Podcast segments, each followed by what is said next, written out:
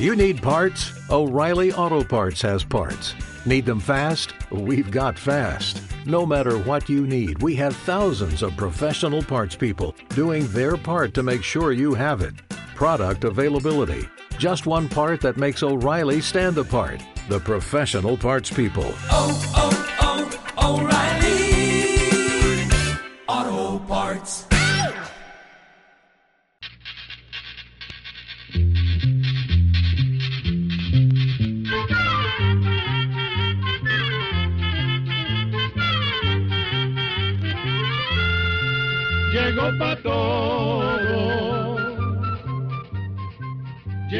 Escuela,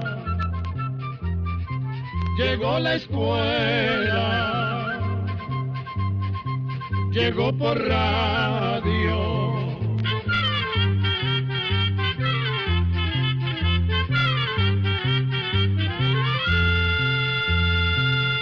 Oigamos la respuesta. Es el programa que les trae a ustedes el Instituto Centroamericano de Extensión de la Cultura, ICQ. ¿Qué tal? ¿Cómo se encuentran? Esperemos que muy bien. Para nosotros es un placer compartir con ustedes una nueva edición del programa Oigamos la Respuesta que se emite gracias a esta emisora. La primera pregunta que nos envía un oyente desde Guanacaste, Costa Rica, es la siguiente. Quiero saber si es cierto que un coyote se puede domesticar. Oigamos la respuesta. Parece que los coyotes sí se podrían llegar a domesticar, sobre todo si se tienen desde que el animal es un cachorro, pero no hay ningún estudio serio sobre esto.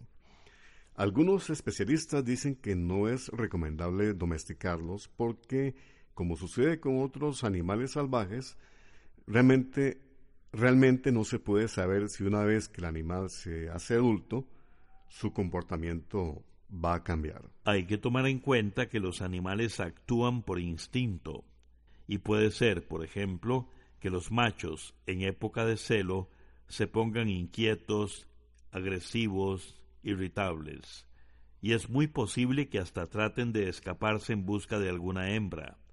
Es por esto que los expertos dicen que lo mejor es dejar a los animales salvajes, como los coyotes y otros, para que crezcan y se reproduzcan en su ambiente natural y en libertad.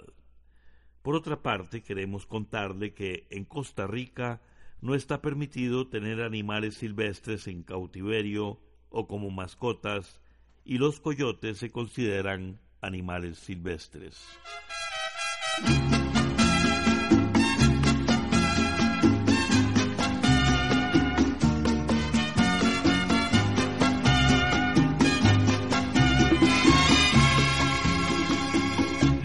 Distancia entre los dos es cada día más grande. De tu amor y de mi amor no está quedando nada. Sin embargo, el corazón no quiere resignarse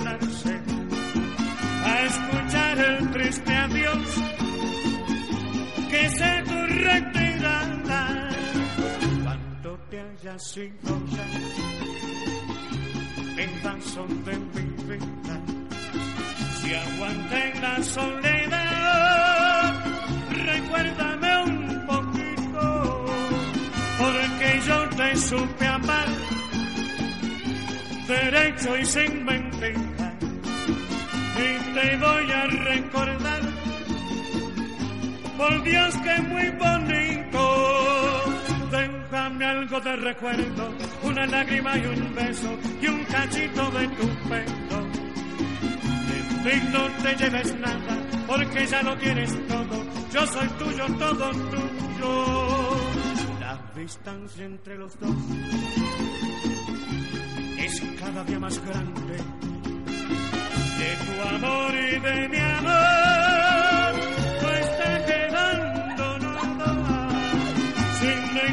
el corazón no quiere resignarse a escuchar el triste adiós que se tu retirada. Su sintonía en este programa de Oigamos la Respuesta es realmente muy importante para nosotros. Muchas gracias. Y vamos a continuar con la consulta que nos está llegando desde San Miguelito, Panamá, de un amigo oyente, el señor Isaac González Rovira, quien a través de su correo electrónico nos pregunta lo siguiente. ¿Cómo poder interpretar correctamente la frase de nuestro Señor Jesucristo que dice, si te pegan en una mejilla, pon la otra, y si alguien te pide una túnica, dásela, y no pidas que te la devuelvan? Escuchemos la respuesta. Nosotros pensamos que en este pasaje Jesús quiere enseñarnos a no devolver mal por mal. Jesús está en contra de la llamada ley del talión que el pueblo judío practicaba, que decía ojo por ojo, diente por diente, y que consistía en pagarle al prójimo con la misma moneda. Eso significaba que si alguien recibía una ofensa, tenía que contestar con una ofensa igual. Jesús quiere cambiar esta costumbre, pues sabe que de la violencia nace más violencia. De manera que si una persona nos hace un daño y le hacemos un daño igual, la violencia continúa.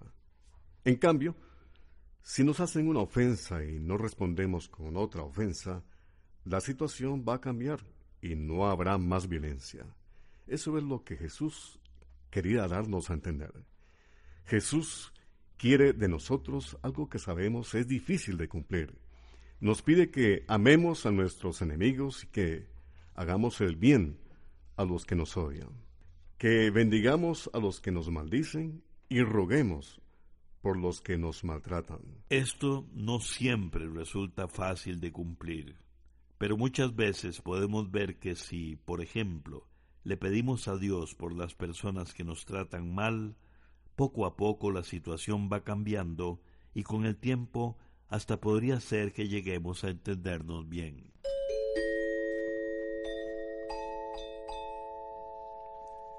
Desde Usulután, El Salvador, el señor Juan Domingo Cabrera Solano, a través de un correo electrónico, dice lo siguiente.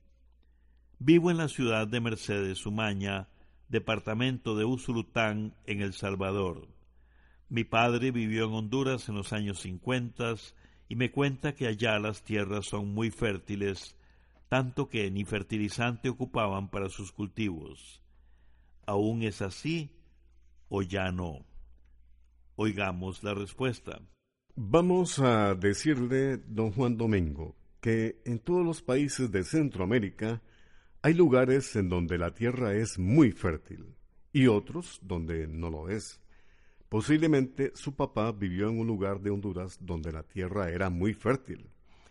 Pero las cosas han cambiado mucho y actualmente es difícil encontrar tierras que no requieran por lo menos algún fertilizante para los cultivos. La fertilidad del suelo depende de muchos factores, de muchas cosas. Un suelo fértil debe ser suelto, con suficiente aire y que contenga sustancias nutritivas, y sobre todo debe tener una gran cantidad de microbios, hongos, lombrices y otros seres vivos que son los que ayudan a que las materias que hay en el suelo se transformen en sustancias alimenticias que las plantas pueden aprovechar. Por ejemplo, la cantidad de bacterias y otros microbios es muy grande en las primeras pulgadas del suelo, pero entre más abajo se llegue, cada vez va siendo menos. Ya a unos dos metros de profundidad, los terrenos realmente no sirven para la agricultura. Por eso es que debe evitarse la erosión o lavado de los terrenos, porque esto hace que se pierda la fertilidad del suelo y no se puede cultivar a no ser que la tierra se fertilice o se corrija. Pero no solo la erosión hace que el suelo pierda fertilidad. Los terrenos que han sido cultivados durante mucho tiempo también van perdiendo fertilidad porque los cultivos van sacando los nutrientes que hay en el suelo. Este puede ser el problema que se está dando en El Salvador.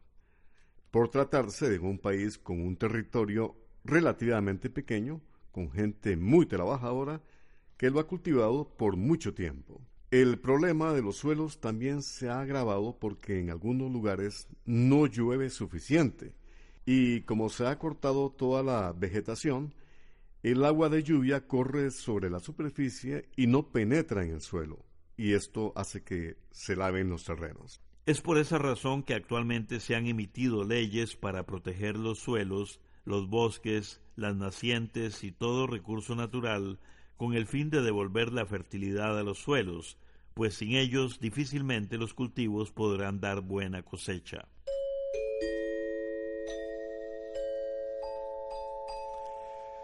Saludos cordiales amigos del espacio, digamos, La Respuesta que usted sintoniza a través de este medio de comunicación. La pregunta que tenemos a continuación nos la hace una estimable oyente quien nos llama por teléfono desde Puriscal, en Costa Rica, y nos pregunta lo siguiente. ¿Cuántos días antes hay que echar un gallo con las gallinas para que los huevos sean fecundados y salgan pollitos? Escuchemos la respuesta. Generalmente las gallinas ponen un huevo cada día, pero como usted menciona, para que de esos huevos nazcan pollitos, es necesario que el gallo se aparee con la gallina para que los huevos sean fértiles.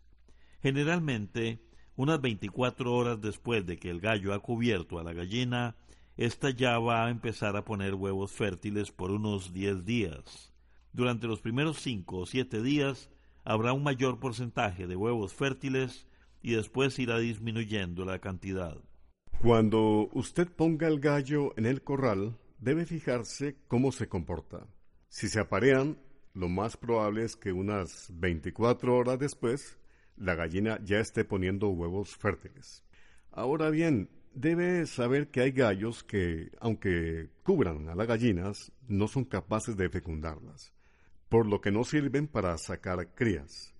Pero la única manera de saberlo es echar la primera camada de huevos, porque realmente solo así se sabrá si el gallo los ha fecundado.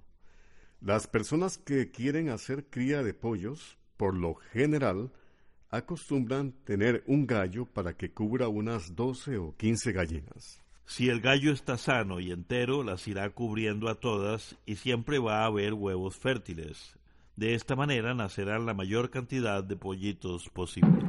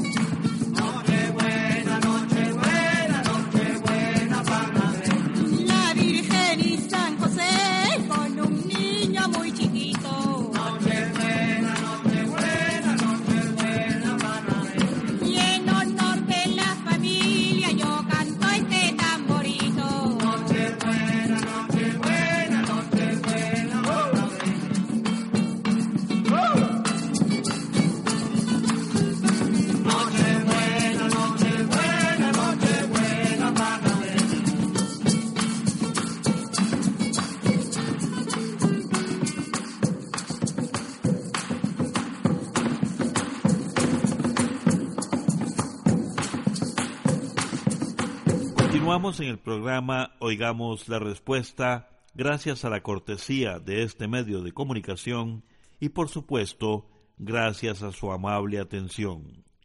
La señora Ana Lorena Aguilar nos escribe desde Estados Unidos por medio de Facebook y nos hace esta pregunta.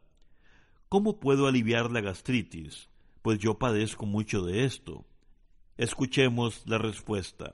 La gastritis es una inflamación del revestimiento del estómago. Este padecimiento es muy común y puede durar solo unos días o puede durar meses o hasta años. La gastritis puede tener diferentes causas. Algunas de las causas más comunes son el uso constante de algunos medicamentos, tomar demasiado alcohol o una infección del estómago con algunas bacterias, como por ejemplo la Helicobacter pylori, aunque también puede tener otras causas. Por esto lo que más conviene es ir donde un médico para que trate de encontrar la causa del padecimiento y le mande el tratamiento indicado. Lo mejor es ir donde un gastroenterólogo, que es el especialista en enfermedades del sistema digestivo. Si va donde el médico, cuéntele si está tomando medicamentos, porque hay algunos que son muy irritantes y el médico muchas veces puede cambiarlos por otros o bien mandar un medicamento que sirve para proteger el estómago. Si el médico lo considera necesario, también podría mandarle un examen para ver si tiene una infección de la bacteria Helicobacter pylori. Y si este fuera el caso, le puede mandar un antibiótico para combatir esta bacteria. Debe saber que a menudo la curación de la gastritis es lenta y el enfermo, además de tomar algunos medicamentos, deberá seguir los consejos de su médico.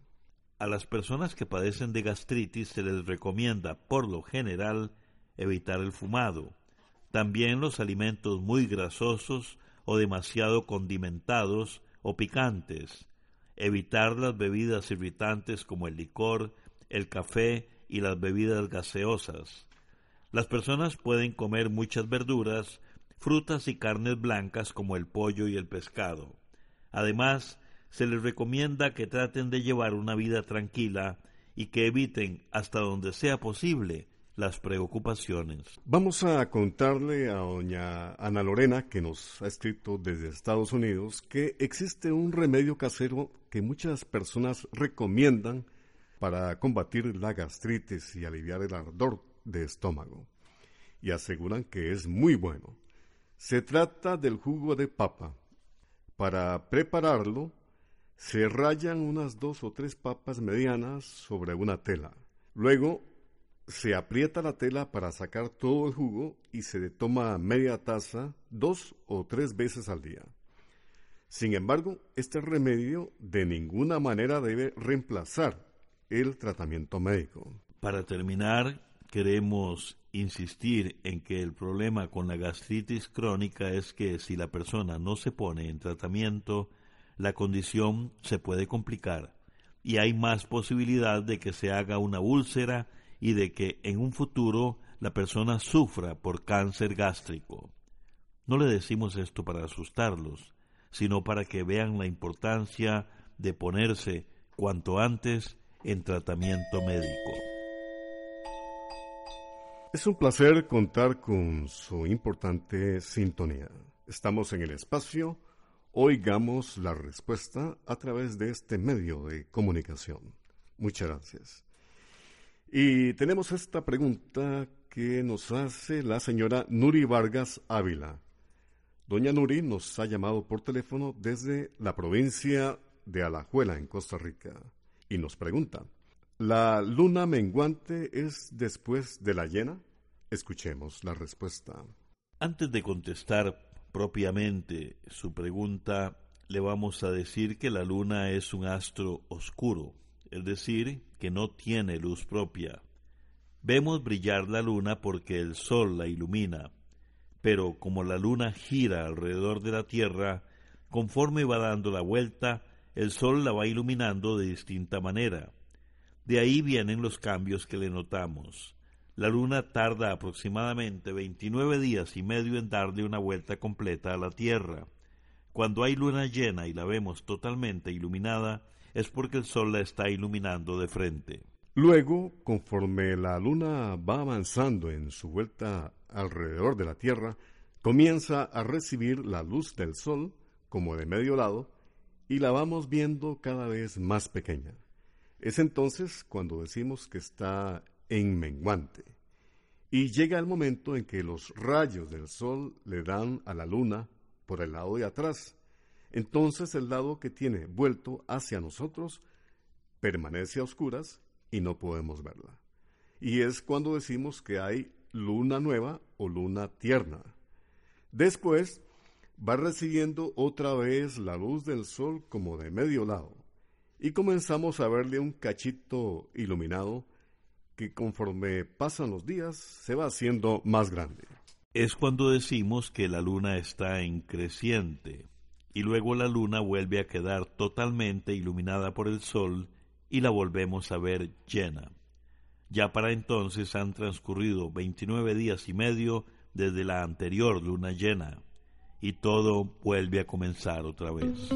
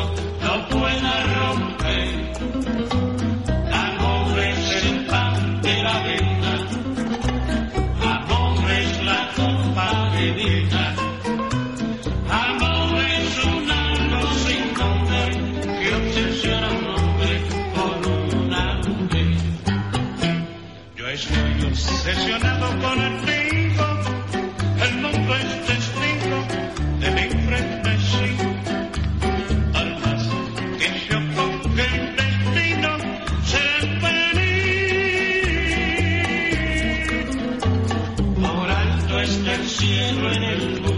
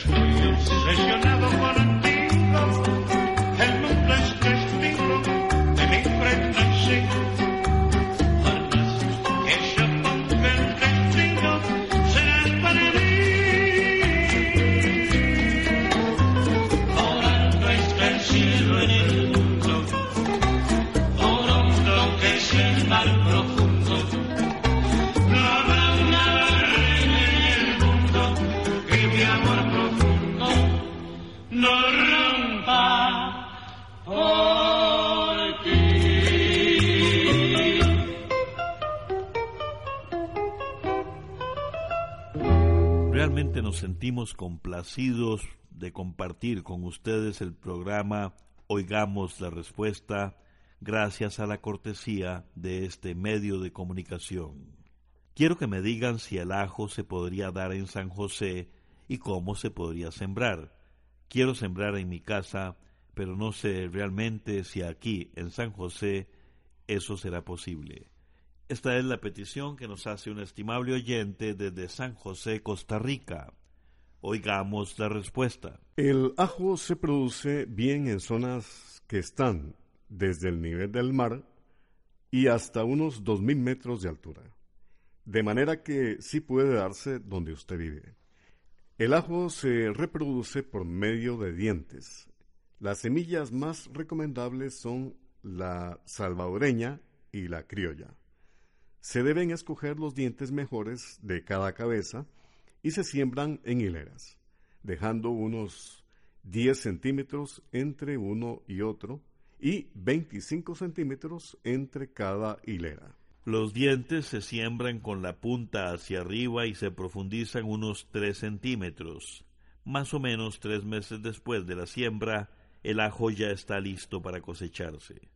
Se sabe que el ajo está listo porque las hojas empiezan a secarse. Los ajos arrancados deben secarse al sol con todo y hojas, y cuando se ponen de color paja es cuando se hace la trenza de ajos. Programa C Control 59.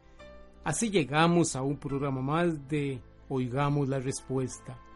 Pero le esperamos mañana, si Dios quiere, aquí por esta su emisora y a la misma hora.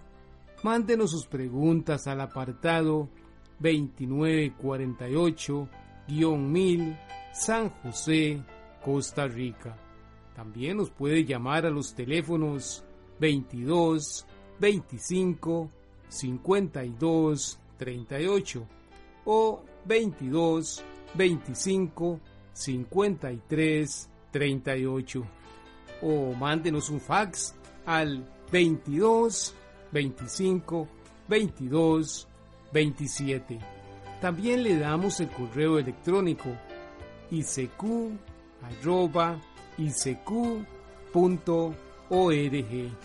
Celo de letreo icecu.org.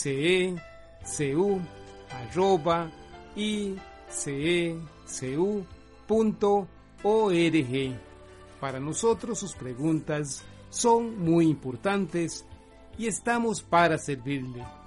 También puede dirigir su pregunta a esta emisora que ellos amablemente nos la harán llegar.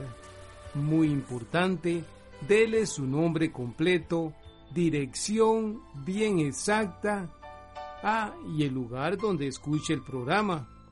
Recuerde que comprender lo comprensible es un derecho humano. Que Dios le bendiga.